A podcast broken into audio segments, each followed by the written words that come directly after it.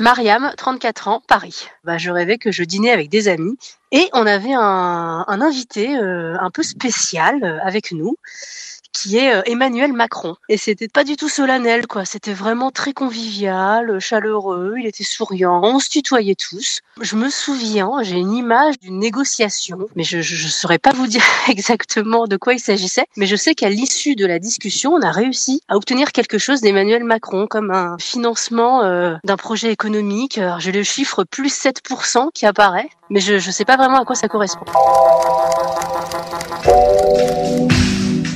Je me nomme Sakonou Hubert, de nationalité togolaise. Je suis dans ma 50e année. J'ai vu apparemment une dizaine, une quinzaine de personnes devant mon portail et quelqu'un d'entre eux me disait que voulait être guéri. J'ai dit que non. Ici, c'est pas euh, une maison de médecine et je ne suis pas docteur non plus. Et en partant, moi, je leur ai dit que euh, si vous voulez être guéri, il faut prendre les feuilles de Nîmes. Et en même temps, je me suis réveillé.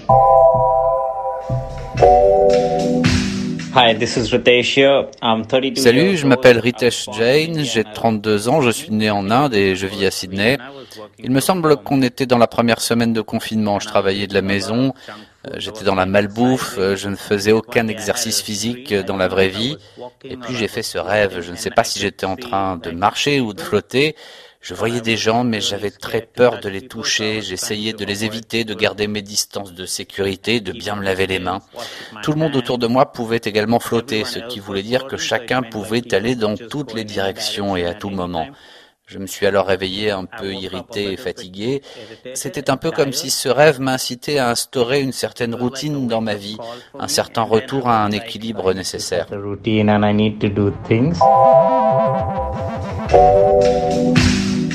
Stéphanie, 36 ans, je suis française.